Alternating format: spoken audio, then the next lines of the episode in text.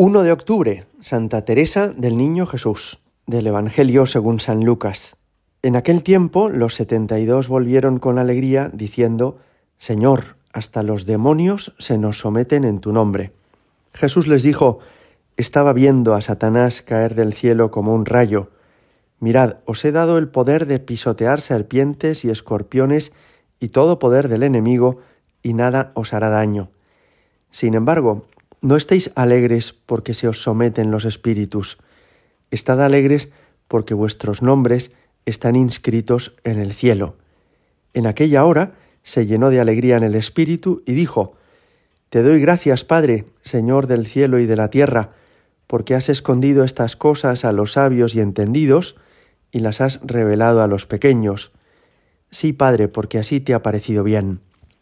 Todo me ha sido entregado por mi Padre, y nadie conoce quién es el Hijo sino el Padre, ni quién es el Padre sino el Hijo, y aquel a quien el Hijo se lo quiera revelar. Y volviéndose a sus discípulos, les dijo aparte, Bienaventurados los ojos que ven lo que vosotros veis, porque os digo que muchos profetas y reyes quisieron ver lo que vosotros veis y no lo vieron, y oír lo que vosotros oís y no lo oyeron. Palabra del Señor. Ayer, 30 de septiembre, se celebraba el 125 aniversario de la muerte de Santa Teresa del Niño Jesús, también conocida como Santa Teresita de Lisieux, una santa de la que dijo el Papa San Pío X que ha sido la más grande de las santas modernas y a quien San Juan Pablo II nombró doctora de la Iglesia. ¿Y quién es esta joven que murió con tan pocos años y que además no salió de la clausura de un convento de carmelitas descalzas para que la Iglesia le tenga en tan alta consideración? Pues fue una joven francesa de unos padres también santos, han sido ya reconocidos así por la Iglesia, que desde muy pequeña quiso consagrarse a Dios y que pudo hacerlo antes de cumplir la mayoría de edad en este convento de carmelitas descalzas. A ellas le debemos, a ella le debemos un libro precioso, Historia de un alma, donde nos cuenta cómo es su vida y sobre todo cómo es su relación con Dios. Y hay varios aspectos de su vida y también de su espiritualidad que son especialmente valiosos para nosotros en este momento. Mirad, toda la historia moderna del mundo es la historia de un esfuerzo titánico, de una soberbia prometeica, con la cual la civilización occidental ha querido decir no necesitamos de Dios.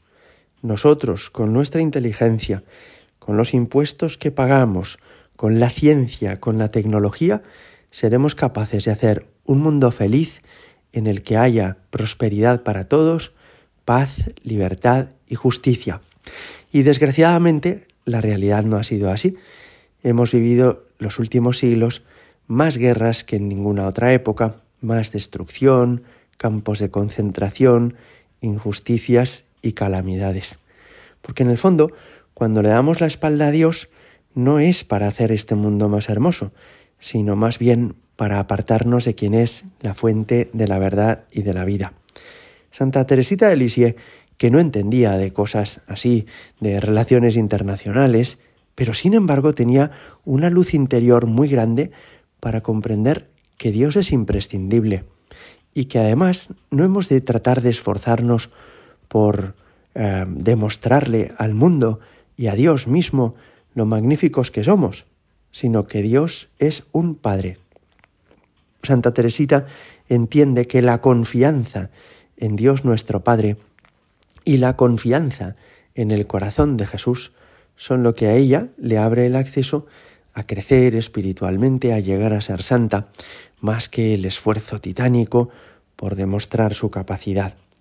Hoy Jesús decía en el Evangelio, Te doy gracias, Padre, porque has escondido estas cosas a los sabios y entendidos y las has revelado a los pequeños. Y ella se consideraba así, pequeña, no pretendió nunca ni ser importante, ni tampoco mostrar ante el mundo una gran cantidad de virtudes, sino simplemente querer a Jesús y dejarse querer por Él. También el Señor nos decía en el Evangelio que no nos alegremos porque los demonios se someten en su nombre, sino porque tenemos nuestro nombre inscrito en el cielo. Y con esto quería decir, no pongáis vuestra esperanza en vuestros éxitos, ni siquiera éxitos apostólicos, podríamos decir, éxitos pues de la vida de la Iglesia. Nuestra, alegría grande es con cuánto amor somos amados, que nuestro nombre esté inscrito en el cielo, que no es un lugar, sino que es el corazón de Jesús, quiere decir que Dios nos ama, que Dios nos quiere, que somos importantes para Él. Lo que agrada a Dios de mi pequeña alma, dice Santa Teresita de Lisieux, es que ame mi pequeñez y mi pobreza. Es la esperanza ciega en su misericordia. Y hoy nos acogemos a la intercesión de esta santa, pequeña en apariencia, pero que nos enseña el caminito que nos lleva a la santidad y al cielo, que no es otro que el caminito de la confianza en Dios, del olvido de nosotros mismos. Gloria al Padre y al Hijo y al Espíritu Santo, como era en el principio, ahora y siempre, y por los siglos de los siglos. Amén.